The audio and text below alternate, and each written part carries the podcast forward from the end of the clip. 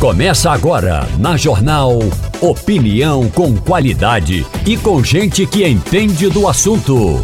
Com Igor Maciel, Eliane Cantanhede, Romualdo de Souza e os jornalistas do Jornal do Comércio, deixando você bem informado. Passando a Limpo. Começou Passando a Limpo, muito bom dia para você, bom início de semana, obrigado a você pela audiência, você que está ligado agora no rádio de casa, do carro, do trabalho, você que está no ônibus nos ouvindo agora na Rádio Jornal e pelo aplicativo também. Tem o um aplicativo da Rádio Jornal que você baixa na sua plataforma de aplicativos, vai lá, Rádio Jornal e aí coloca para escutar o, o, a programação ao vivo, você acompanha o Passando a Limpo em áudio e em vídeo. Quer acompanhar pelo YouTube? Em casa, quer colocar na televisão, quer acompanhar pelo YouTube? Acompanha também. Coloca lá no YouTube, no JC Play, canal JC Play no YouTube. Você acompanha também a Rádio Jornal ao vivo. Depois pode voltar e acompanhar a manhã da Rádio Jornal também pelo YouTube, a manhã inteira da Rádio Jornal. E ainda, depois, acabou o programa, você não conseguiu escutar, quer escutar em outro horário? Vai lá nas plataformas de, de podcast que você acompanha também. Você pode buscar o dia ah, o, o, que você quiser escutar o Passando a Limpo, você acompanha. Tem também no site. Entra lá no Passando a Limpo, no site da Rádio Jornal e acompanha a programação. Deixa eu dar bom dia aqui para o, o Romualdo está de férias, vai tirar um, um, descanso agora. Nas minhas férias ele ficou por aqui, é, virou o ano por aqui, literalmente.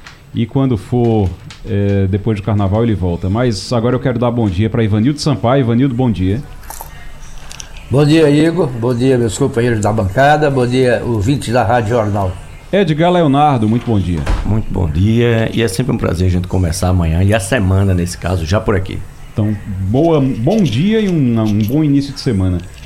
Bom, bom dia, dia Bom dia, Igor. Bom dia, bom dia, Edgar. Bom dia, ouvintes. Bom dia, Ivanildo Sampaio. Deixa eu começar aqui nesse assunto, que é o assunto do dia, nesse momento, uma operação é, que apura uma irregularidades na ABIN, na Agência Brasileira de Investigação. É, a ABIN que é responsável, que eles chamam de os arapongas da ABIN, é, é responsável por realmente trazer, levar informações levar informações. Aliás, eu disse a BIM, a Agência de Investigação, a Agência Brasileira de Informações. Informações, é. Informações. Ah, eles são responsáveis por levar informações, informações para formar a estratégia do governo federal, do Palácio do Planalto, estratégia política, estratégia de gestão. Mas nesse caso, estavam usando a ABIN para investigar, para realmente espionar adversários e até aliados para saber quem era confiável, quem não era. Essa é a informação que a Polícia Federal está apurando. E hoje pela manhã, hoje pela manhã, é uma nova, é, uma nova fase dessa operação, agora envolvendo o filho de Jair Bolsonaro, Carlos Bolsonaro. Carlos Bolsonaro é alvo da operação da Polícia Federal. A ação faz buscas no gabinete e na casa do vereador do Rio de Janeiro. Ele é vereador pelo Rio de Janeiro e no Rio de Janeiro e está sendo investigado. Agora faz parte oficialmente agora da, das investigações. Agora todo mundo sabe que ele está sendo investigado. O, o, o Carlos Bolsonaro era o que diziam que quando diziam ah ele é, né Terezinha, ele é o chefe do gabinete do ódio. E aí dizia o que é o gabinete do ódio? Ele dizia não, o gabinete do ódio é que ele fica investigando e fica perseguindo as pessoas que são contra o pai, contra o presidente. Será que é isso, Terezinha? É o que parece, não é? Na hora em que ele, junto com Ramagem, são citados como talvez, né? Porque não está aprovado ainda, mas chefes do tal gabinete paralelo. Ramagem podia não ter participado diretamente, mas como diretor da ABIN, ele teria obrigação de saber que existia um gabinete paralelo na, na, na, na, investigação de inimigos e até amigos do governo pelos, dos quais eles desconfiavam. E aí está se sabendo, Igor, finalmente, o que é que Carlos Bolsonaro fazia no tal do gabinete do ódio. Era, na verdade, está parecendo uma operação paralela da ABIN para investigar essas pessoas. Eu acho que isso vai dar muito pano para as mangas. Tem muita gente citada como tendo sido investigada e não vai ser fácil para o, o ex-presidente Bolsonaro e para o Carlos Bolsonaro, sobretudo, explicar o que estavam fazendo com a BIM no seu governo. O, o filho do ex-presidente, o Carlos Bolsonaro, ele é o 02, né? Ele é o, o, o, segundo mais velho. Ele é suspeito de ter sido destinatário, da, o destinatário das informações levantadas de forma clandestina. No caso, passava tudo para ele, passavam tudo para ele e ele é quem é, é, o que reforça aí a ideia de que ele, ele seria esse gabinete paralelo seria operado por ele. Tem uma coisa, Ivanildo, que eu estava lembrando agora, é, hoje de manhã eu estava lembrando também. Você lembra que repercutia muito que ele tirava licenças, longas licenças na Câmara de Vereadores e ia embora, morava em Brasília. Dormia, dormia em Brasília e ficava em Brasília, mesmo sendo vereador pelo Rio de Janeiro. Você lembra disso? Lembro sim. Lembro também que ele era considerado o mais radical dos três filhos do presidente. Era o Carluxo 02. Ele foi o responsável pelas primeiras é, brigas de Bolsonaro com servidores diretos. Por conta dele saíram dois ministros, inclusive o ministro da Casa Militar. É, então, é, o Carluxo era radical, muito mais do que o pai, fiel, servidor, fiel seguidor é, das doutrinas de, do filósofo Olavo de Carvalho e responsável por tudo quanto era de intriga que aparecia no palácio. É, e era quem fazia levantamento realmente e todo mundo dizia que passava por ele, né? Quando você ia ser contratado no, no governo, passava por ele, fazia um pente fino. Ele era quem fazia isso. Ele sendo vereador do Rio de Janeiro, no Rio de Janeiro, ele passava temporadas, eh, enormes temporadas em Brasília, Edgar, e de licença. E até, inclusive, disse que tinha problema, porque dormia no. dormia Às vezes dormia no, no, no Palácio do Planalto, no Palácio da Alvorada, aí tinha briga com Michele, teve uma briga com Michele. Michele proibiu, a Michele Bolsonaro, que era a primeira dama, proibiu ele de entrar na casa. Lembra dessa confusão também? Teve? É, são os, os, sub, os subterrâneos do poder, né? O, o, o, que complica, eu sempre já falei até aqui, a gente sempre diz assim, né, que, que o, o poder ele, ele é um péssimo conselheiro, né? E o que você vê é exatamente isso. A gente vê que o ex-presidente, né? E às vezes a gente critica o atual em alguma coisa, as pessoas ficam chateadas, mas a questão não é essa, é que a gente tem que olhar as coisas de fato como elas são. E o ex-presidente Jair Bolsonaro, ele parece que ele estava extremamente arraigado ao poder e num nível de confiança tal de que o poder dele, ele meio que perpassava as questões legais, que ele acaba, parece, precisa, ser, precisa ser investigado, mas tudo está indicando nessa direção, que é, e aí não adianta dizer que não chegava até ele, porque ele disse em entrevista, ah, isso não chegava para mim, eram outras pessoas que se eventualmente aconteceu que faziam, mas ele estava na liderança. Então isso não pode ser negado. E você pegar um órgão importante, porque a gente tem, e aí só um detalhe, uhum. É, a gente tem uma sequela na sociedade por conta dos serviços de inteligência. Principalmente na sociedade brasileira por conta dos anos de ditadura. Mas os serviços de inteligência eles são necessários à democracia e ao país. A ABIN é necessária e é importante.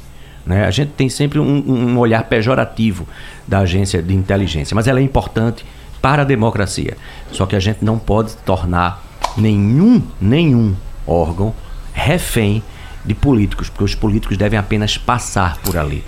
E esse é um problema muito sério que precisa ser seriamente investigado e as pessoas punidas, porque a gente não pode capturar a ABIN ou qualquer outro órgão público, qualquer outro ente para as mãos de um político que está ali no momento. Ô Terezinha, tem uma coisa, eu até escrevi sobre isso no Jornal do Comércio esse fim de semana, tem uma coisa que é muito importante em Brasília, assim, você pode falar do que for, você pode atacar o que você ataca a honra do, do político lá em Brasília.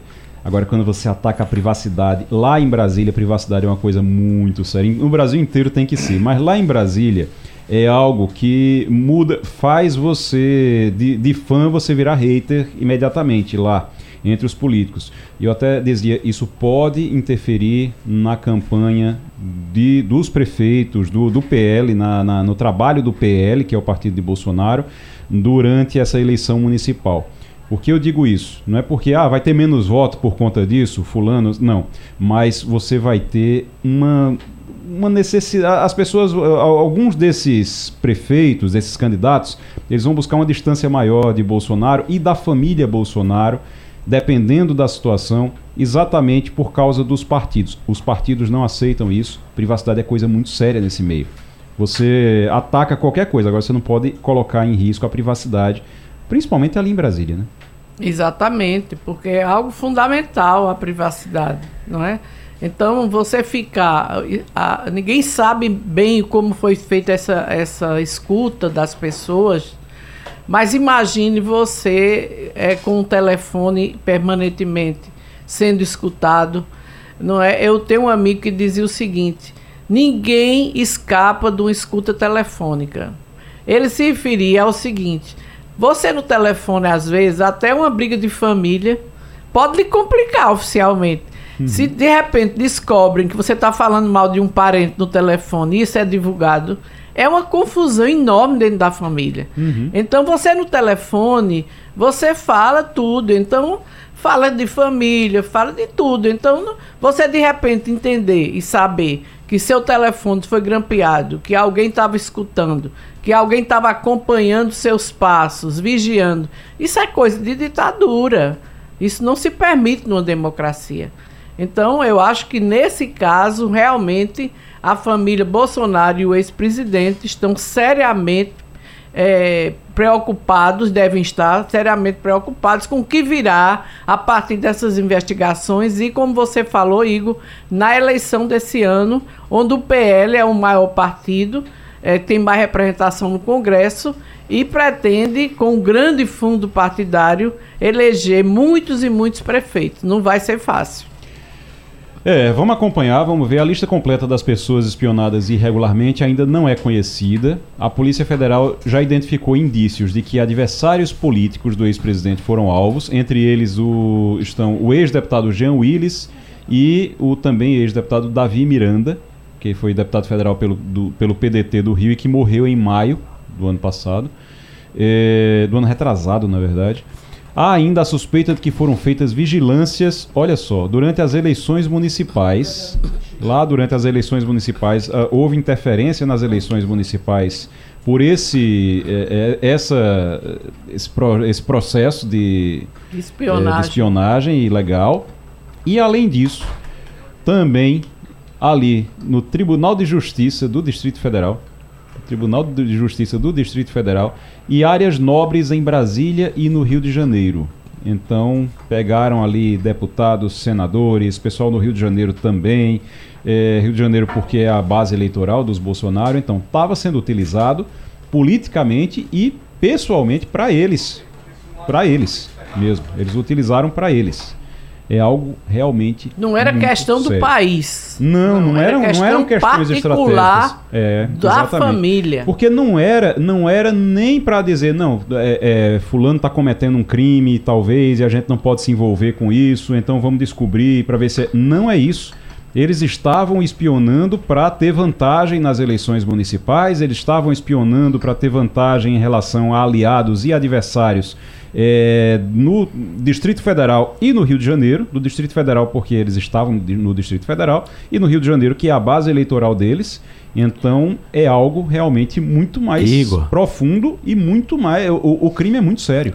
Tem uma coisa muito séria aí que é o seguinte de fato, a ABIN ela pode até levantar informações sobre uma série de pessoas em uma série de regiões para preparar relatórios de inteligência seguindo tudo que está preconizado na legislação para que isso aconteça, garantindo os direitos judicial. com autorização, é, autorização e, e com todo o trâmite dessa informação, que essa informação ela vai gerar relatórios de inteligência ou contra-inteligência em outro momento para determinados setores observarem. E não é para aí é o absurdo dos absurdos. Não é para se utilizar o recurso de uma agência de inteligência, que repito, é importante Uhum. Não utilizar, porque vai gerar informações relevantes para a tomada de decisão. Esse é o papel. Não pode ser feito isso e fazer e que isso saia, porque quando isso vai parar nas mãos de um vereador do Rio de Janeiro, pelo amor de Deus, isso não tem o menor sentido. É. O Ivanildo, você acredita que isso vai mais fundo ainda, porque o, o Carlos Bolsonaro Carlos Bolsonaro já é o. Era o, o filho que o, o, Bolsonaro, o Jair Bolsonaro, mais tinha medo que a justiça pegasse alguma coisa dele. É, ele é muito querido pelo pai, tem aquela coisa muito. É, você acha que vai além disso? Olha, veja bem, o Congresso está em recesso. Se o Congresso estivesse em funcionamento, certamente isso já ia gerar um celeuma muito grande entre bolsonaristas e antibolsonaristas, entre legalistas e não legalistas. O Congresso está em recesso. Mas isso não vai ficar por aí, não é possível. Né?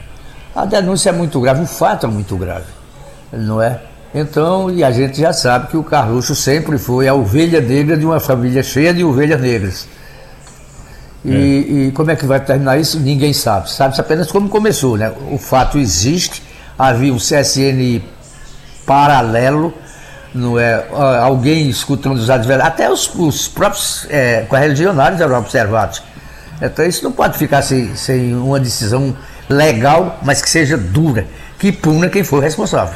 Referência é algo muito muito sério e muito importante. Você vê, a gente está falando aqui da ABIN e o Ivanildo é, chamou de SNI. É porque a gente automaticamente, a gente, quando você vê a ABIN sendo utilizada dessa forma, a gente associa. automaticamente associa leva é ao SNI. Uma lembrança. É. SNI negativa. SNI para quem não lembra, negativo. SNI para quem não lembra, era o, o mesmo Sim. serviço, é o que se transformou a ABIN, mas era o Serviço Nacional de Informações que era nada mais do que a, a agência de arapongagem, de espionagem da ditadura militar.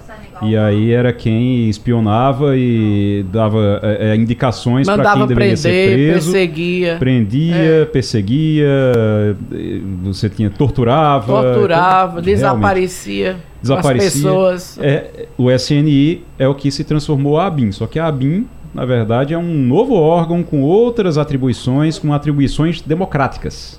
E não era o que estava acontecendo. A gente vai continuar acompanhando esse caso. É, ainda não tem nenhuma nota, nenhuma informação do Carlos Bolsonaro, nem da família, eles ainda não se pronunciaram. Vamos aguardar para ver, até porque eles estão esperando para ver o que, é que a polícia vai encontrar, tanto na casa dele, uma mansão, viu? Vocês viram lá a, a, as imagens da uma mansão, mansão é. onde ele mora. E uh, fora o que encontrou lá no gabinete também, no Rio de Janeiro, na Câmara de Vereadores do Rio de Janeiro. Deixa eu falar agora de outro assunto, que é o seguinte: precatórios. O governo federal está dizendo que vai pagar 46 bilhões em precatórios. É muito dinheiro, muito dinheiro mas não sei se ainda é, é dá para se dá para pagar tudo ainda que deve, dá não, né? Tem muito mais de dívida, não tem, Edgar? Certamente deve ter, mas é, um, é uma boa informação, viu? A gente às vezes fica aqui dando algumas informações que são complicadas, conversando assuntos delicados como esse agora da ABIN que a gente estava tratando, mas isso é, um, isso, é, isso é um bom sinal. Primeiro porque a gente tem uma série de precatórios aí que estão sendo devidos já há um tempo, o governo anterior não pagou, e a gente tem que lembrar para quem está em casa escutando o que é que é precatório, né? Que eu acho que é uhum. importante. Precatório é, é, uma dívida reconhecida que o, o, que o Estado tem com o cidadão ou com a empresa.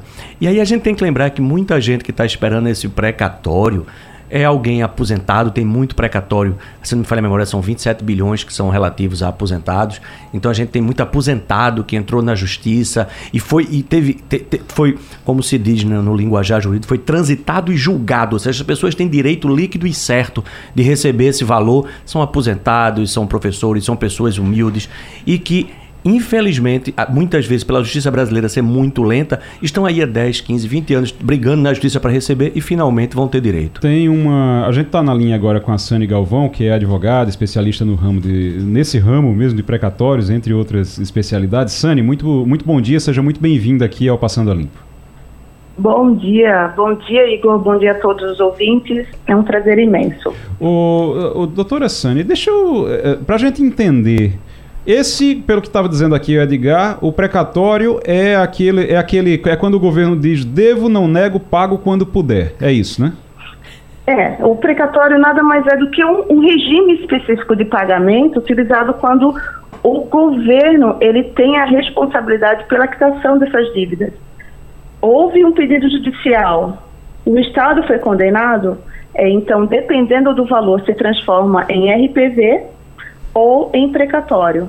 Uhum. Quando o valor, me parece que no, no estado de Pernambuco, supera 40 salários mínimos, ele se transforma em precatório. Então, toda essa celeuma se inicia, Igor. Uhum.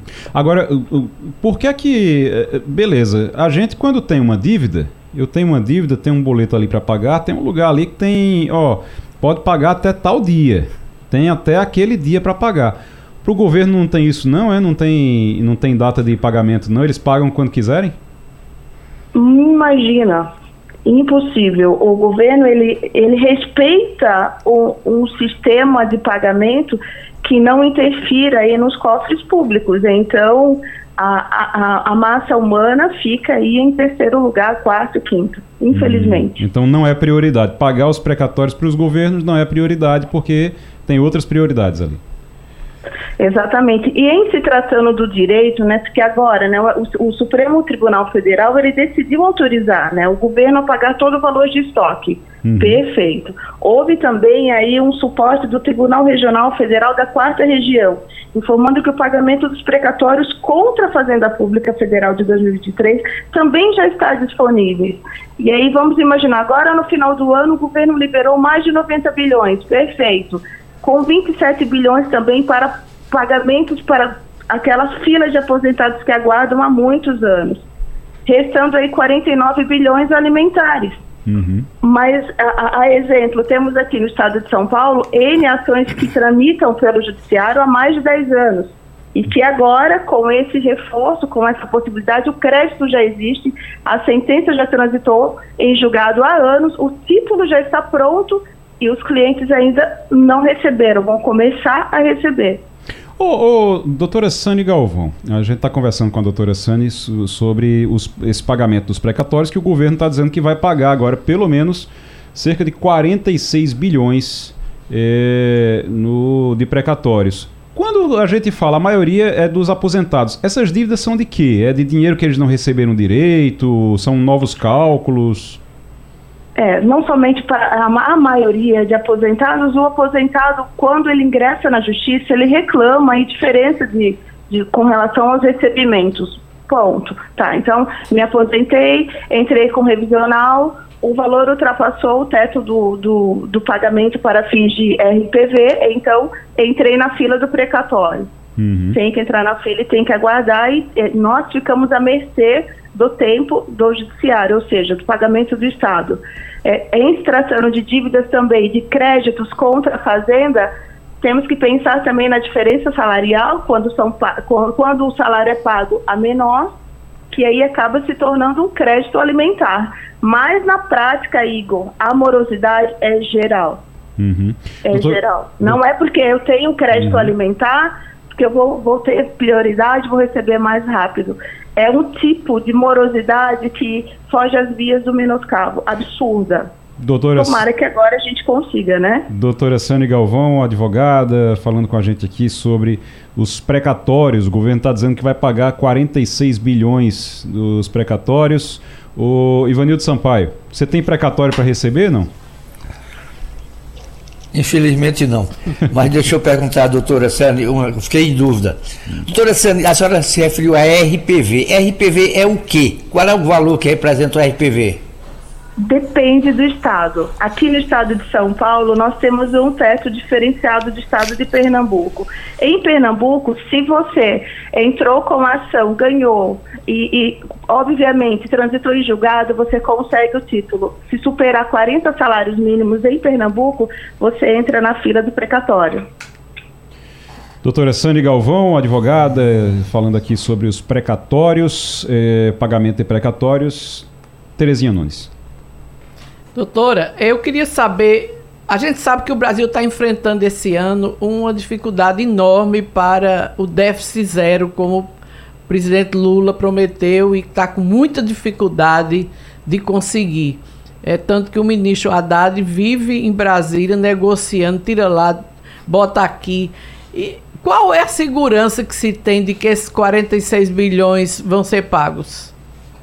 Ah, indubitavelmente não existe uma segurança, porque fazemos parte de um governo absurdamente vulnerável. Então, falar para você que existe o crédito, existe, existe a qual é o procedimento para você requerer judicialmente um, um procedimento, um, um, recebimento mais célere, existe. Mas é, em se tratando de garantias, eu prefiro, eu acredito que por, por conta desse sistema vulnerável não temos. Doutora Sani Galvão é advogada, conversa com a gente sobre precatórios, pagamento de precatórios. É, significa então que o, o governo está dizendo que vai pagar. Você tem que confiar na palavra do governo e esperar o dinheiro cair na conta. Quando o dinheiro cair na conta, está pago. Se não, enquanto o dinheiro não cair na conta, não tem garantia de nada. Edgar Leonardo. Bom dia, doutora Sani. É, uma pergunta, a gente se colocando no lugar daquele cidadão, aquele aposentado, aquele trabalhador que tem um precatório a receber é, eu pergunto, seria possível para esse cidadão, por exemplo, antecipar, negociar, talvez vender esse precatório de alguma forma para que ele pudesse, é, de alguma forma, agilizar o recebimento? Existe algum mercado para isso? Como é que funciona? E, e, é dotado aí de segurança jurídica, se chama termo de cessão e transferência de crédito. Então, alguns profissionais já fazem uso dessa prática, inclusive profissionais da área e que eu não, até o momento, desconheço eventual impedimento ético. O que é importante, o que eu faria, o que eu, eu falo que é prioridade para os profissionais que atuam, é se albergar com relação a essas novas teses e se manifestar no, nos autos, criando uma liminar e pedindo aí o pagamento de forma mais célere, Igor. É, é, eu penso que a ferramenta mais eficiente, o que difere de ferramenta eficaz, né, porque infelizmente não existe, a, a ferramenta mais eficiente é buscar o profissional que te representa, o cidadão, busca o profissional que te representa, vá até o escritório de advocacia, discuta com ele que houve já essa possibilidade, ou seja, esse manejo para que o advogado ele se manifesta nos autos em caráter de liminar com dois dias. A justiça, em regra, ela se manifesta quando a liminar ela é bem fundamentada. Uhum. Doutora Sani Galvão, advogada, conversando com a gente sobre precatórios. Obrigado, doutora Sani. Vamos acompanhar então aqui é, como é que vão ser feitos esses pagamentos. Esperar. A senhora tem, tem clientes que estão esperando esse pagamento do governo federal? Meu Deus, tenho muitos, mais de 500 casos. Nossa. com, com, essa, com essa ocorrência e, e acreditamos que, pelo menos nesse primeiro semestre aí, que muitos, pelo menos a maioria, já tem essa, esse recebimento concretizado. Muito bem. Tá bom. Obrigado, doutora Sani. Doutora Sani Galvão conversando com a gente sobre precatórios. Precatórios são dívidas do governo, que o governo paga às pessoas, as pessoas físicas. A gente estava falando aqui sobre esse pagamento para os aposentados. Agora, isso deve injetar muito dinheiro, né, Edgar, na economia. Com certeza. Imagine, claro que nem tudo isso vai para o consumo, apenas uma pequena parcela, mas se esse recurso fosse todo para consumo, ele gera uma dinâmica, porque vai para consumo, ele vai para o comércio, o comerciante vende mais, pede mais à indústria, então tem toda uma dinâmica disso aí. Isso podia ser meio ponto percentual de acréscimo no PIB. Por isso que eu comecei dizendo que é muito importante, efetivamente, que esse, que esse recurso entre, principalmente no momento onde a gente tem um nível de endividamento alto da população, desemprego, embora tenha caído, mas ainda é alto para os padrões internacionais. Ou seja, isso aí vem muito para ajudar. Planos de saúde podem subir 25% com inflação médica acima da média global. 25% de aumento de plano de saúde para gente que já tem. Rapaz, a gente fica numa situação muito complicada porque o brasileiro já não tem é, saúde pública de qualidade. Você já não tem saúde pública de qualidade. Aí quem consegue quem ganha um, um pouquinho a mais e consegue pagar um plano de saúde, corre para um plano de saúde. Os planos de saúde estão ficando cada vez mais caros e vão se tornando inviáveis muitas vezes, porque você tem é, é, preços altíssimos para poder cobrir despesas médicas e essas despesas médicas subiram agora, a inflação médica subiu acima da média global e você pode ter um reajuste de 25% no plano de saúde. O, o IPCA, a inflação média, né? A, a inflação média global é medida pelo IPCA, não é isso, Edgar? Se for, não for, me A inflação aí. oficial do Brasil, a gente tem vários índices, mas a inflação oficial é o IPCA, sim. E aí os preços em geral aumentaram 4,8% no ano passado. 4,8%, anote aí. Aí a inflação médica subiu, sabe quanto? 14,1%. O que danada é essa inflação médica, Edgar? Oh, tem, um, tem vários índices que medem inflação. O que é índice, primeiro? É a comparação de um valor hoje com o valor de ontem. Hum. E de inflação é o quanto subiu. O IPCA ele considera tá certo? Uma cesta de bens, como a gente diz, para não entrar em detalhes. Então, ela considera o valor da roupa que você está usando, da conta de telefone que você paga e compara mês a mês. Tem um índice que é o VCMH, né? Esse índice é o índice da, que a gente chama de inflação médica. Ele mede basicamente duas coisas. Primeiro, o custo dos serviços em saúde. Esse custo de serviço de saúde vai medir quanto custa fazer um exame de sangue, um exame de ressonância, um exame qualquer que seja. E vai também considerar a frequência, quanto mais as pessoas estão usando. Então, o que acontece? Quanto mais com frequência você usa esse serviço e quanto mais o custo desse serviço aumenta, maior mais impacta. Agora veja como eu estava eu tava pensando exatamente nisso aqui.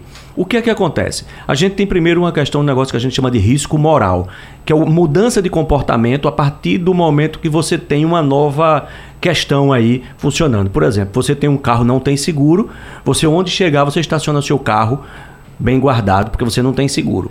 No dia que você faz o seguro, alguém diz, vai deixar o carro nessa rua, vai dizer, tem, tem seguro. Entendeu? O risco moral que é, é a uhum. mudança de comportamento Sim. que o cidadão tem. O que é que está acontecendo? Muita gente não está podendo pagar plano de saúde. No momento que muita gente não consegue plano de, pagar plano de saúde, é aquelas pessoas que usam menos saem. Porque essas pessoas acabam pagando por quem usa mais. E você vai mantendo na sua família, por exemplo, só aquele senhor idoso, aquela senhora que tem um problema de saúde, aquele filho que tem um problema de saúde. Isso que usa muito, é uhum. intensivo no uso. Todo o resto deixa de ter plano de saúde porque usa pouco. E para manter aquele cidadão. Então você acaba tendo o plano de saúde com o quê? Você acaba tendo o plano de saúde só com quem usa de forma intensiva. E os custos aumentando. Então, infelizmente, a gente está numa situação muito complicada. E imagine para o cidadão que tem que pagar um plano de saúde da família que aumentou salário nada praticamente e você vai ter que pagar 25% a mais no teu orçamento só de plano de saúde. A inflação do aqui do o IPCA foi 4,8, a inflação médica subiu 14,1% e a média global, quando você pega a média global aí dá 10%. Mesmo assim ficou 4,1% acima dessa média global. Os dados é, são de uma consultoria que mediu os custos dos insumos médicos no ano passado em 113 países e aí o Brasil ficou nessa situação. O reajuste nos planos empresariais pode chegar a 25%. E aí é como estava dizendo aqui o, o, Edgar, junta aí, é, além de inflação médica, tem mais, viu? As fraudes, a utilização dos planos, que, eh, como o Edgar disse, as pessoas deixam de pagar é, de algumas pessoas e usam muito mais de outras, e o resultado financeiro é, das empresas. E também. lembra que esse custo das, de muitos dos serviços médicos, exames, tratamentos, equipamentos né, que se usa na saúde são em dólar. Porque a gente tem insumos que basicamente vão vir da Ásia e a gente tem uma série de equipamentos que basicamente vão vir ou da Europa ou dos Estados Unidos. Então, o custo dessas operações é sempre em dólar e a gente paga em reais. Então a gente, na medida que a gente tem uma relação desfavorável entre real e dólar, acaba ficando muito mais caro para a gente. Agora, Terezinha, isso que o Edgar estava dizendo, o resultado financeiro dessas empresas foi um déficit em 2023. Eles tiveram prejuízo de 5,1 bilhões. Que é exatamente essa coisa. Você tem cinco pessoas que estão ali dentro da família que tem plano de saúde. Tem uma pessoa mais velha que demanda mais cuidado, tem problemas de saúde, algum problema crônico, alguma coisa, e aí ela gasta muito porque ela faz muito exame, faz muita consulta o tempo todo. Os outros quatro que pagam menos, eles pagam, eles não usam muito, então acaba compensando o mais velho. Quando você começa a tirar os que você não usa, e aí fica só o prejuízo realmente para a operadora, e aí o preço vai subindo.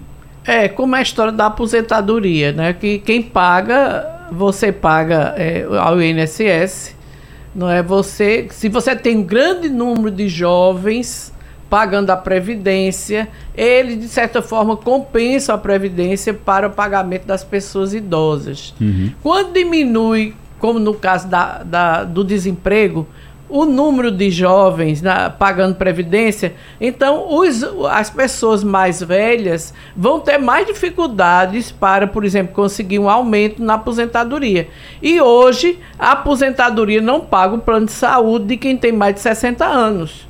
Então, a aposentadoria hoje normal do INSS dá para pagar, nem sempre dá para pagar o plano de saúde. Imagine, e como vai viver essa pessoa se nem o plano de saúde ela está podendo pagar? Ou se pagar, fica sem comprar remédio, sem outra, outras necessidades básicas. Agora você vê o, o que é que acontece, Ivanildo. O problema é que as pessoas, as famílias perderam poder de compra, né? perderam renda. As famílias foram perdendo renda e aí elas começam a cortar aquilo que é mais é, aquilo que não é, naquele momento, essencial. É. E aí cortam, chegam ao ponto de cortar plano de saúde de quem não está usando muito. E aí quebra o sistema todo do plano de saúde. Olha, eu não gosto muito de falar de exemplos quando sou eu a pessoa que vai ser desse exemplo. Mas eu contribuí para a Previdência durante mais de 35 anos pelo teto. Uhum. E esse teto, no início, eram 20 salários mínimos. Uhum. Pois bem, eu tenho um plano de saúde, um plano de saúde empresarial. E sai muito baixo, se conta, muito, não diria mais barato, mas menos caro do que se não fosse empresarial. Pois bem, o que eu recebo da Previdência não paga 50% do meu plano de saúde. Meu Deus. Sou eu, minha mulher e uma filha. Três pessoas. Uhum. Então, se eu não tenho um pouco de renda fora da minha aposentadoria, se eu não continuasse trabalhando, evidentemente que eu estava na fila do INSS. Meu Deus. É, porque é, é, realmente é uma situação muito complicada. O, a, você perde o poder de, de, de compra, você perde renda. É, o que Ivanildo está dizendo é muito sério. Eram 20 salários mínimos, é, equivalia a 20 salários mínimos, né, Ivanildo? E hoje. Era 20 salários mínimos. É, e hoje não chega nem perto disso, né? não chega a metade do plano de saúde. Mas, rapaz. Pois é, é uma situação realmente muito complicada. É uma situação muito complicada. E aí a, acaba. Agora é um, um, é um sistema. O plano de saúde e seguro-saúde é são sistemas muito parecidos com o sistema previdenciário, né? Você precisa. A, aquela pessoa que é. paga, paga menos, mas aquela pessoa que paga e não usa tanto, ela vai ajudando a sustentar aqueles que, que usam, que usam mais. É. Que são os mais idosos, que estão os que têm doenças crônicas. Então acaba realmente. Você vê o custo social de a gente perder a oportunidade de, do Brasil ter crescido mais ao longo desses últimos anos. A gente agora, só para estar tá me lembrando de uma coisa, a gente agora, dia 27 do mês que vem, aniversário de 30 anos do Plano Real. A gente conseguiu uma estabilização, a economia. Os pobres tiveram muito ganho de renda. Tem uma pesquisa do IPEA antiga que mostra que nos dois anos seguintes ao Plano Real, a gente é, é, a, a, pobreza, o índice de pobreza no país caiu, de, se não me falha a memória, de 38% para 26% em dois anos. Então, assim, dá, não dá nem dois anos o período de análise do IPEA. Então a gente tem um, um, um, um, ganho de renda por conta da, da gente ter domado a inflação. Mas de lá para cá a economia brasileira não cresceu. Se você pegar a taxa média de crescimento do Brasil ao longo dos anos, você vai ver que a taxa da gente de crescimento é praticamente zero. Se a gente pegar os últimos 10 anos, ela é zero. Uhum. Né? Então a economia não cresceu, não gerou emprego, porque se a gente tivesse gerado emprego, gerado renda, essas pessoas poderiam estar pagando o seu plano de saúde, elas podiam estar contribuindo para o INSS, e a gente tem aí hoje o país com uma perspectiva para os próximos 15, 20 anos extremamente complicada. É. Eu vou chamar um intervalo. Antes, só o Edgar falou aqui do Plano Real, eu me lembrei de uma coisa. Vou fazer uma pergunta aqui para vocês. Vocês lembram quanto era um quanto quanto quanto valia uma URV 2.750 cruzeiros oh, novos. Edgar. Eu lembro até 2.750 cruzeiros. Cru, é, é, cruzeiro novo não, Cruzeiro novo foi antes. Cruzeiro, cruzeiro real. real. Cruzeiro real. Eram 2.750 cruzeiros, a URV, e aí depois você transformou um URV em um real. Eu lembro isso. disso. E o dólar pasme, para quem ainda não lembra, já que você está trazendo é. isso. Chegou Uma... a 80 centavos 80 de real. Centavos, é, exatamente. Eu viajei por conta disso. É, chegou a 80 centavos de real. é, era mais significa que era mais barato, tá, gente? Você dava um real, você dava é, para você comprar um dólar, você dava 80 centavos de real. Vou fazer uma conta rápida Estamos quem tá em falando de casa. 1994. Hoje para você comprar um dólar você vai dar cinco reais. É. Antigamente você dava um real, recebia um dólar e ainda ganhava um troco. Exatamente. É. Ô Ivanildo, rolou aqui uma, uma conversa no, no bastidor que é bem interessante sobre o plano real. Eu tenho todo mundo aqui vai ter alguma lembrança do plano real, do lançamento do plano real.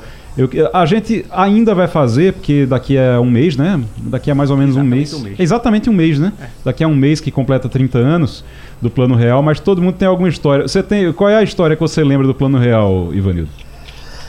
Eu me lembro que eu fui no, no- no consulado eh, dos Estados Unidos aqui no Brasil, pedi um visto para viajar para os Estados Unidos mesmo, pra- eu ia para Miami, e a, não é se foi a cônsul, era uma mulher. Ela estava preocupada porque estava recebendo dinheiro em, em dólar, mas o dólar valia bem menos do que o curso, a nova moeda. e ela tinha um bocado de compromisso, né? Eu digo, não se preocupe não, que isso não vai demorar muito tempo não. Mas foi essa, essa é Edgar- a lembrança que eu guardo. O, o Edgar estava contando aqui, a gente já vai chamar a Eliane Cantanhede, mas o Edgar estava contando aqui como é que foi a escolha para fazer a cédula, né? Que foi de supetão e. É, tem, tem- eu, eu me lembro agora, a gente conversando aqui em off, e tem um vídeo no banco, site do Banco Central, quem tiver curioso vai lá. E tem um que tem uma senhora, até muito jovem, falando e contando como foi. Ela trabalhava exatamente na produção de cédulas e disse chegou a notícia. Ela estava lá criando ainda uma cédula de Cruzeiro Real e alguém chegou e disse: Olha, criam as cédulas do Real agora. Ela disse: Mas como? Tem uma demora para pedir autorização. Pra você colocar a foto lá do Barão do Rio Branco, tem que pedir autorização à família, Isso, aí danada. disse que disseram não, coloca bicho que é mais rápido. E aí foi feita a cédula do real. Isso aí quem disse é um vídeo lá do Banco Central, tá? Depois eu vou perguntar a Terezinha também a lembrança que ela tem do, do Plano Real. Mas deixa eu dar bom dia para Eliane Cantanhede agora. Eliane, bom dia. Bom dia, Igor, colegas, ouvintes. Você lembra, lembra de alguma história do lançamento do Plano Real ou da- dessa época, Eliane? Nossa, eu era diretora do Globo aqui em Brasília. Uma confusão danada. E era aquela eh, inflação desenfreada. Ninguém mais guardava dinheiro em banco, tinha que guardar. Olha, era uma confusão. E hum, aí no dia eu estava muito preocupada, era com a cobertura, né? Uhum. Fiquei trabalhando o dia inteiro, põe um para cá, põe outro para lá, e cadê o fotógrafo daqui, o fotógrafo de lá, mas é, muita gente ainda achando que não ia dar certo, né? Eu tenho a impressão é, que alguém na época conversou com, com o José Serra, que era ministro. Não, não, ele ainda não, era ministro do planejamento Era... né, que tinha sido cotado para ser um ministro da Fazenda do Itamar Franco. Uhum. E o Serra achava que não ia dar certo, mas deu, né? Deu, acabou dando certo. Fernando Henrique conta num livro, acho que é o, o- um livro que ele conta a história do, do Plano Real e conta a história da, da candidatura dele a presidente, a primeira candidatura. E ele diz que acreditem se puder, mas a- o Brasil ter vencido a Copa do Mundo ajudou bastante, porque diz que melhorou o ânimo dos brasileiros e fez a, a economia dar uma guinada naquele momento ali, o que ajudou muito na confiança com o plano real. E ele diz que, inclusive, se o Brasil não tivesse ganho a Copa, nem ele teria sido presidente. Ele, ele conta isso no livro. Mas, Eliane. Sabe que é Oi. curioso, é, Igor, que o Fernando Henrique, ele estava com dificuldade eleitoral em São Uhum. Paulo, né? Ele era senador e dificilmente se elegeria senador por São Paulo, estava discutindo se seria candidato a deputado, e aí veio eh, o governo Itamar, ele assumiu a, a- a economia, ele, Fernando Henrique, é que bancou o plano real com a equipe dele, e enfim, o que, que aconteceu? Ele estava com dificuldade de se eleger em São Paulo a qualquer coisa e virou presidente da República em primeiro turno. É verdade. O Eliane Cantanhede, semana começa já com a operação de busca e apreensão contra o 02, o Carluxo. Carlos Bolsonaro, é vereador do Rio e já está na mira da Polícia Federal também. É, Exatamente, né? A Polícia Federal fazendo busca e apreensão na casa do 02, o vereador do Rio de Janeiro, Carlos Bolsonaro. O Bolsonaro, o pai, né, ex-presidente, eh, tinha pavor de pensar nisso, mas a realidade às vezes demora, mas chega, né? E o, a, a, a, busca e apreensão, as operações da semana passada contra a cúpula antiga da ABIN, a cúpula da ABIN na época do Bolsonaro, inclusive sobre o diretor-geral, o Alexandre Ramagem, já deixavam claro que o Ramagem não usava aquele equipamento de espionagem ilegal, o First Mile, ele não usava o Ramagem a favor dele ou dos interesses dele. Ele usava a mando do Bolsonaro e pelos interesses do Bolsonaro.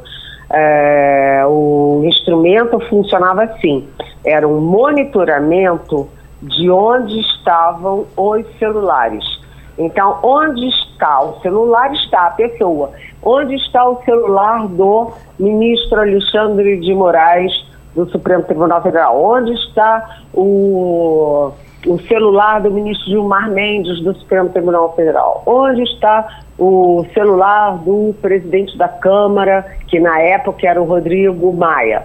Enfim, até a procuradora, a promotora do caso Marielle, estava sendo monitorada pela ABIN, Agência de Inteligência do Governo.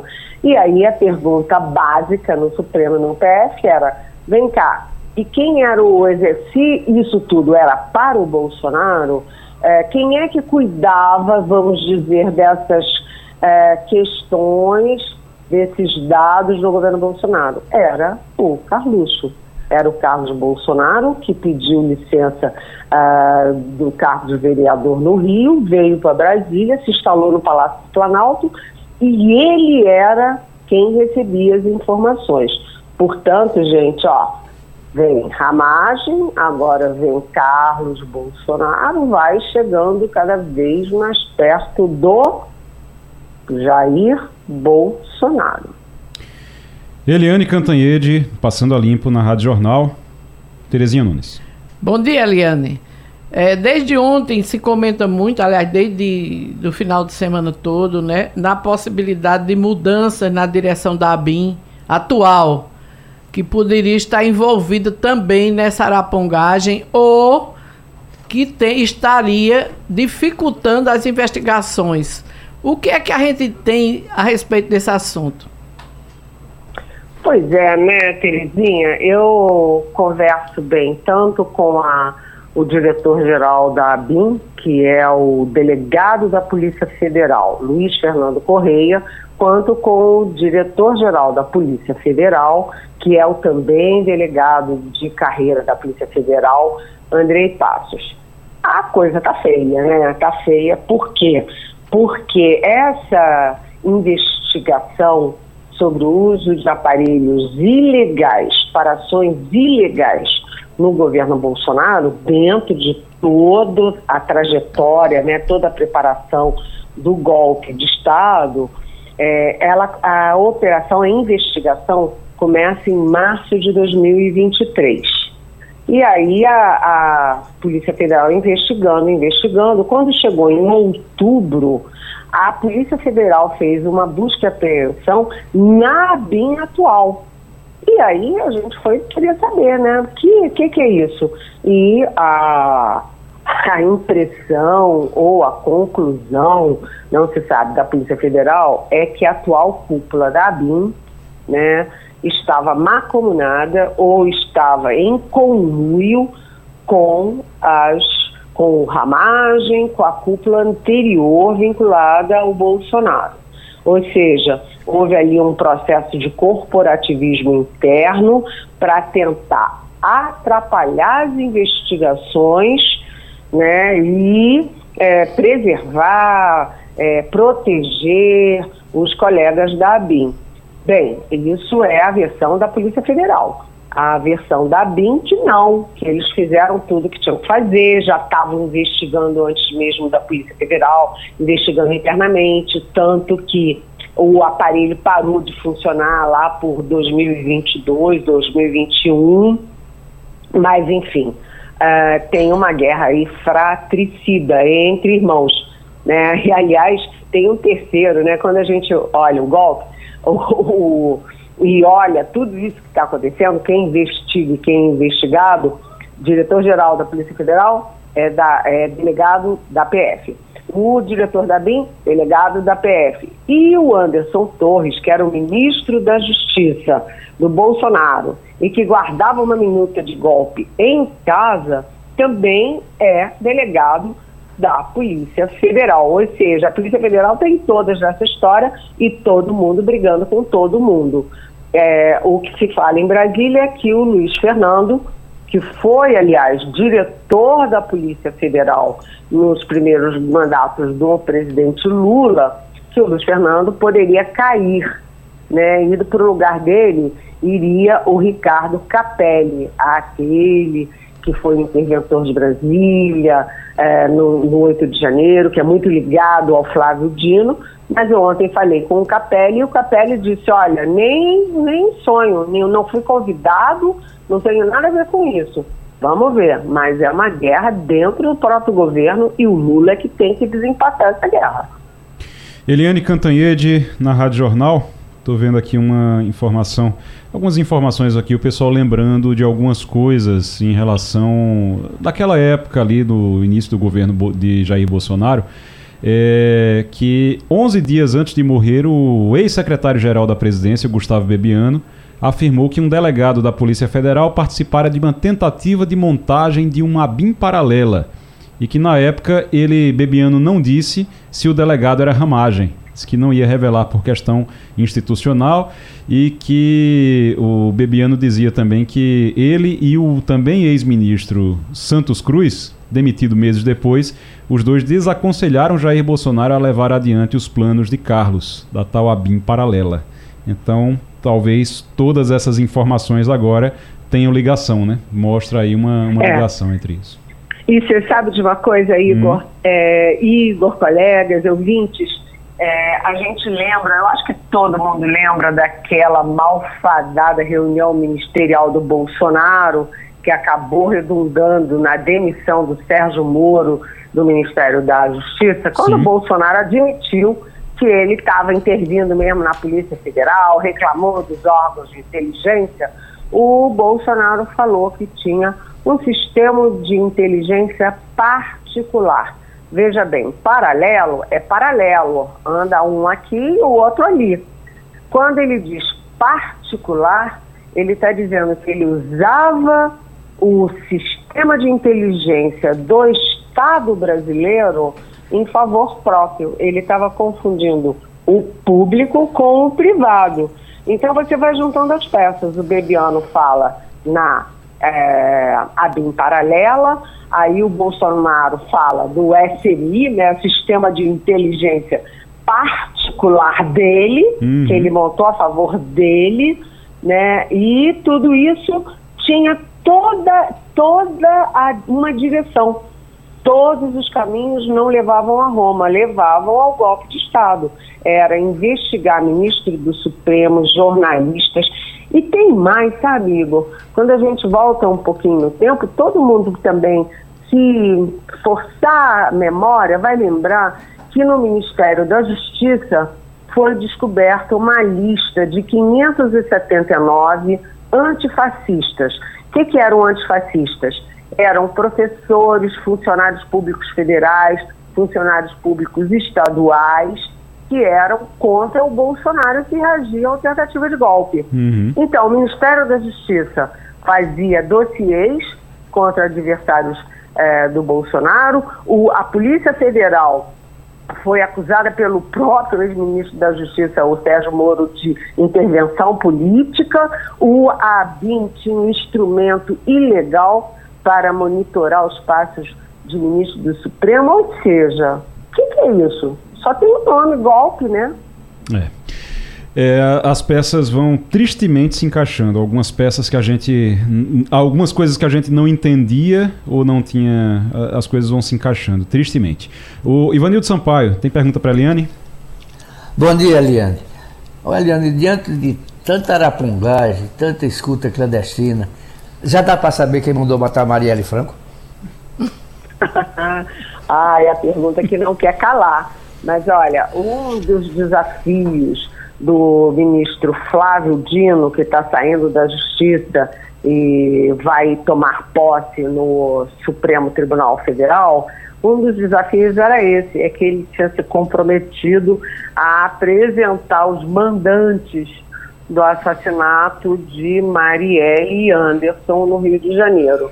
É, já tem quantos anos isso? Cinco anos, quase seis anos, e os executores presos, mas nada dos mandantes. Agora, o executor, o executor-chave, que é o Rony Lessa, que é também miliciano, ex-policial, etc., ele faz uma delação premiada que chega até agora no Domingos Brazão, que era do Tribunal de Contas do Estado do Rio de Janeiro, que, enfim, foi político, é, mas aparentemente ele não atuou sozinho, tinha mais gente e tinha questões fundiárias no meio.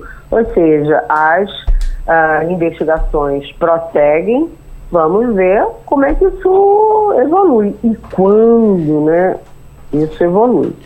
Eliane Cantanhede, na Rádio Jornal, Edgar Leonardo. Eliane, bom dia. E como é que está aí, voltando aí para as questões de Congresso retomando e essa esticada de corda de Lula aí no final do ano, com questão de emenda parlamentar, reoneração e desoneração. Como é que você está vendo aí a volta do Congresso? Pois é, eu falei com o presidente da Câmara, o Arthur Lira, na semana passada. Ele estava hum, prevendo né, voltar para Brasília ontem, domingo, e realmente voltou mas ele pretendia fazer uma reunião de líderes já hoje, líderes dos partidos, e não conseguiu porque os líderes não voltaram para Brasília. E esse é o tipo de reunião que tem que ser presencial. Então a reunião ficou adiada, mas o fato é o seguinte: é que a gente tem um recomeço do ano legislativo e o recomeço do ano judiciário muito quentes, porque é, tem as brigas né, do Congresso contra o Supremo. Né? Por exemplo, na questão do marco temporal das terras indígenas. Por exemplo, na intervenção do Congresso sobre o modus operandi, sobre o processo de julgamento no Supremo. E você tem também as frentes do Congresso contra o uh, Executivo e diretamente contra o presidente Lula. O presidente Lula vetou a continuação da desoneração da folha de pagamento, o Congresso derrubou o veto. Aí o ministro Fernando Haddad da Fazenda reapresentou uma outra proposta de reoneração gradual.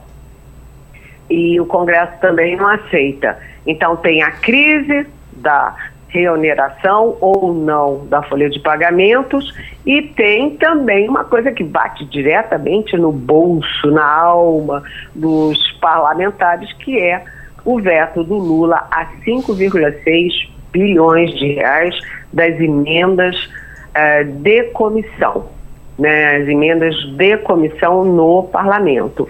É, é pouco, né? Porque na verdade o Congresso conseguiu 47,5 bilhões em emendas, poderia dizer, ah, tá bom, é, cortou aí um pouquinho mais que 10%, deixa para lá. Mas o Congresso não está aceitando, não. E a possibilidade é de o ano já começar com a derrubada de um outro veto, esse veto das emendas do presidente Lula. Atenção, gente, a ministra do Planejamento, Simone Tebet, disse que era uma, um veto temporário que em fevereiro poderia rever. Né? Vamos ver se é assim, mas é, de qualquer forma está tudo armado para, uh, para aí o, o, a derrubada do veto do presidente.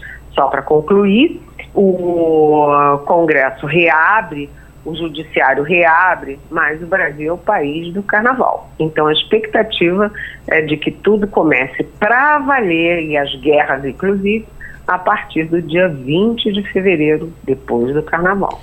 Eliane, só para a gente encerrar, Lula desistiu de colocar Guido Mantega na presidência da Vale?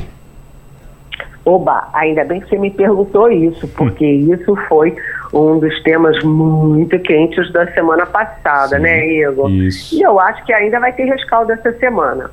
O presidente Lula quis porque quis e trabalhou e botou o ministro Alexandre Silveira das Minas e Energia para negociar e articular a ida do Guido Mantega para a presidência da Vale do Rio Doce e a repercussão foi assim um tsunami, repercussão na própria Vale, repercussão no mercado, repercussão entre os economistas, entre os especialistas, os analistas, todo mundo dizendo que primeiro a Vale é uma empresa privada há quase 30 anos. É, segundo, o Lula não tem que se meter na Vale. Terceiro, é, o nome do Guido Mantega não ajuda muito, né? Porque ele foi ministro da Fazenda quando o Brasil viveu dois anos de recessão. Então, olha, é, o Lula teve que recuar. O Guido Mantega acenou com a possibilidade de escrever uma carta explicando que ele não quer, mas acabou não distribuindo carta nenhuma. E quem ficou com a, a cara de pau foi o Alexandre Silveira, dizendo que não tinha nada disso, não, que ele não fez articulação nenhuma para o Guido Mantega na Vale, mas todo mundo sabe que é mentira, porque a articulação estava comendo solta e só não deu certo pela reação contrária. Muito bem. Eliane, até sexta-feira, bom início de semana. Vamos ver como é que vai ser essa retomada do Congresso aí nos próximos dias. Mas, como você disse, acho que só realmente depois do Carnaval é que a gente vai ter uma movimentação maior. Obrigado, viu? Até sexta-feira. Beijão. Beijão. Quem está conosco aqui agora é o Rafael Guerra, que é colunista de, de segurança do, do, Jornal do Comércio, de segurança pública, em a coluna de segurança pública do Jornal do Comércio e segurança de forma geral, né, Rafa? Isso. E muito bom dia para você, Rafa. Bom dia, Igor. Bom dia a todos. Rafael, uh, tem um relatório, eu peguei aqui um relatório, por isso que a gente chamou você aqui, convocamos você aqui ao Passando a Limpo, para falar sobre isso. Se o Grande Recife teve 1.827 tiroteios em 2023.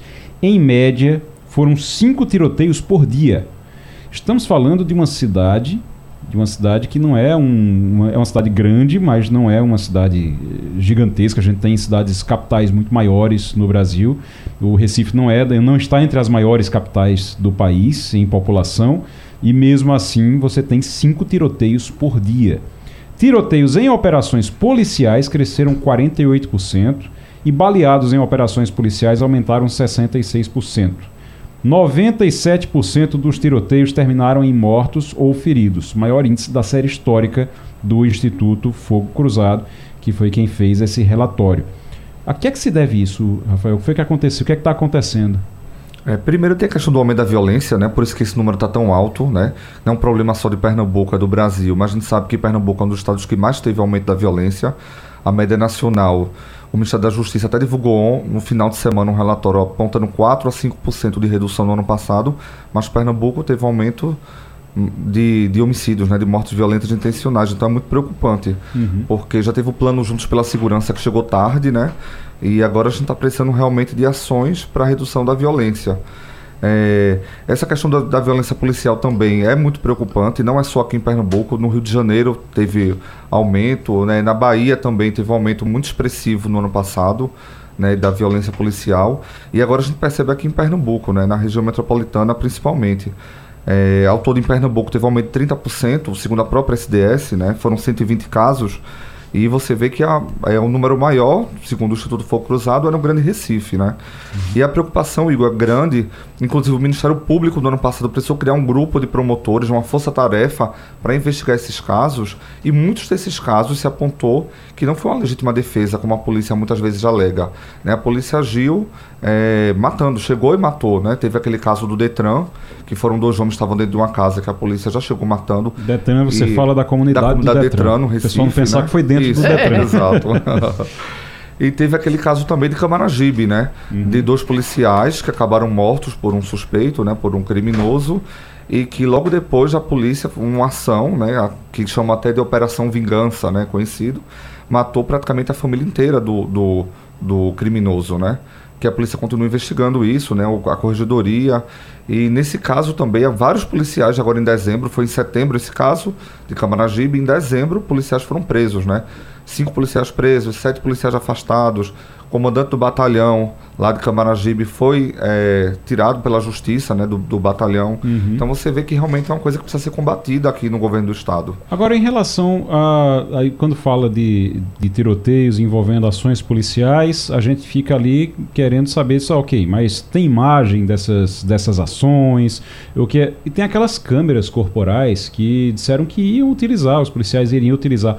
Não estão utilizando ainda. Isso, o processo aqui está muito lento em Pernambuco, né? Desde 2021 era para ser adotadas, eram para ser adotadas as câmeras, só começou em setembro do ano passado.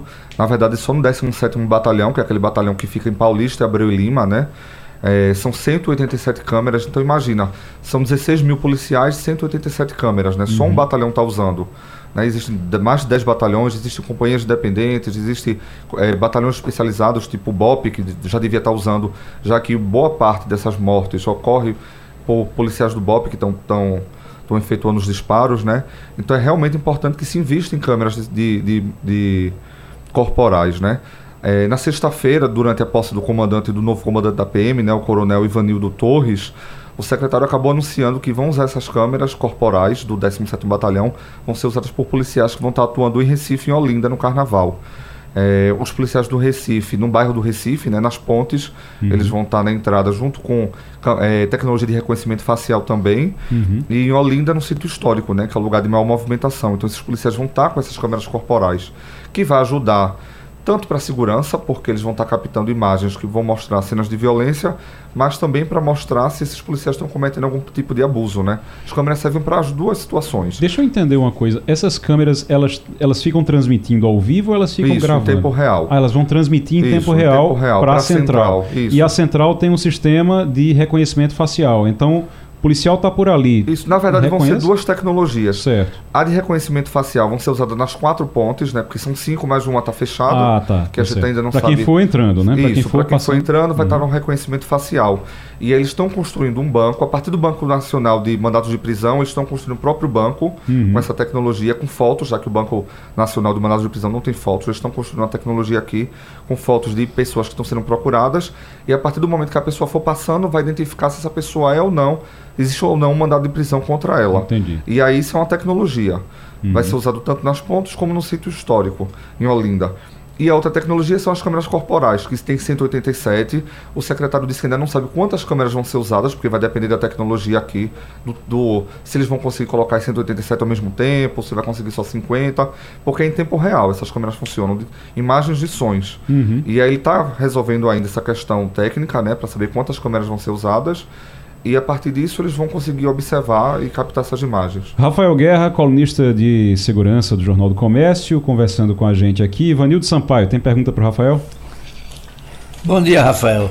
É, essa mudança dos comandos da Polícia Civil e da Polícia Militar, é, de certa maneira, vão impactar a segurança agora no Carnaval? É, então, Ivanildo, o planejamento do carnaval foi feito pela secretária executiva de Defesa Social, né? Ela comandou, a Dominique, ela está comandando isso desde o ano passado. É, a gente espera que não. Eles já alegam, a, governadora e tanto o secretário de Defesa Social alegam que isso não vai impactar, já que, essas, já que os chefes, os titulares, eles não participam necessariamente desse, dessa força-tarefa, desse grupo de trabalho de planejamento do carnaval, né? Geralmente isso fica com os executivos.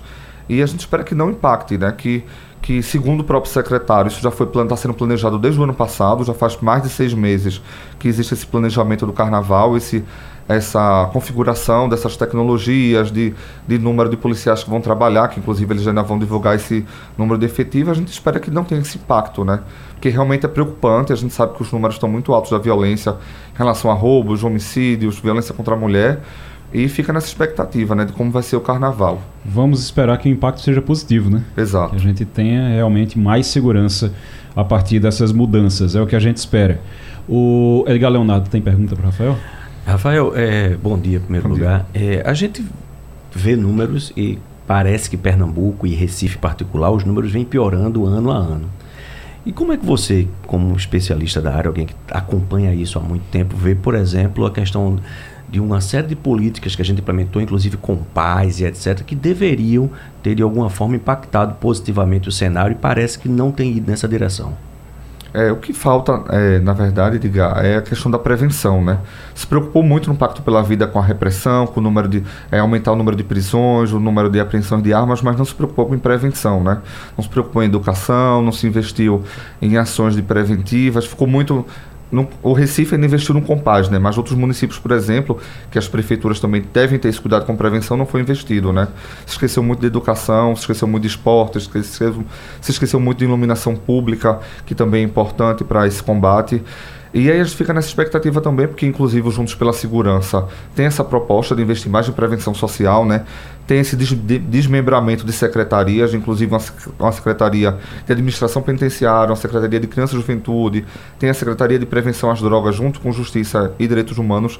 A gente inclusive questionou na sexta-feira a governadora, porque algumas dessas secretarias já não têm titulares, né, são secretarias que estão com interinos, a Secretaria de Justiça, Direitos Humanos e Prevenção à Violência, né, que era de Lucinha Mota, que inclusive até a Terezinha citou no, no artigo dela ontem no Jornal do Comércio, a secretaria ainda não tem titular, está com interino. A Secretaria de, de, Administração Penitenciária também ainda não tem titular. E já faz pelo menos acho que uns 15 dias que saiu um oficial, né? Uhum. Então é importante que se tenha titulares, é importante que se criem ações de prevenção para ajudar também, né? Porque a questão de segurança não é só de polícia. A gente fica muito preocupado em a polícia estar tá agindo em efetivo, mas esquece que prevenção também é importante, né? E prevenção precisa de gestão também, né? Exato. Né? Precisa de e a longo prazo, da gestão né? de longo prazo, é, planejamento. Terezinha, para a gente é, encerrar. Eu fiz ontem um levantamento sobre a questão do Recife, particularmente, tirando a região metropolitana, que a gente sabe que. Eu, eu tenho uma, uma ideia, Rafael, que na hora em que Recife é um município pequeno, né? Então a pobreza está indo morar nas cidades metropolitanas. E nessas o aumento da violência tem sido muito maior. Por exemplo, Recife, desde 2007, vem caindo o índice de homicídios no Recife. É, o, com relação ao Compaz, que eu falo hoje no, na minha coluna do blog delas, ele não é, ele é vendido pela prefeitura como uma, uma forma de combater a violência. Mas isso é a muito longo prazo, porque na verdade se trata, primeiro, de, uma, de um trabalho que vem sendo feito de 2016 para cá, lentamente, não é? até isso ter repercussão nos números, vai demorar muito. Em relação, por exemplo, à redução de homicídios, ele não teve impacto algum. Então, não se pode colocar o, o, o Compaz como um, um caso de redução de violência. Na verdade, ele tem trabalhado, tem ajudado, mas não é uma política social, não é uma política de segurança. Tem que ter uma política de segurança. E a política de segurança tem falhado no estado todo, e não é de hoje. Né? Agora, no caso específico do Recife, a informação que eu consegui é que reduziu. Reduziu em, 2000, é, em, em 2017, eram mil pessoas mortas por ano, e agora está em 540. Então foi uma redução muito grande. Mas não foi o Compaz. Na época do Compaz, realmente, os números ficaram mais ou menos os mesmos.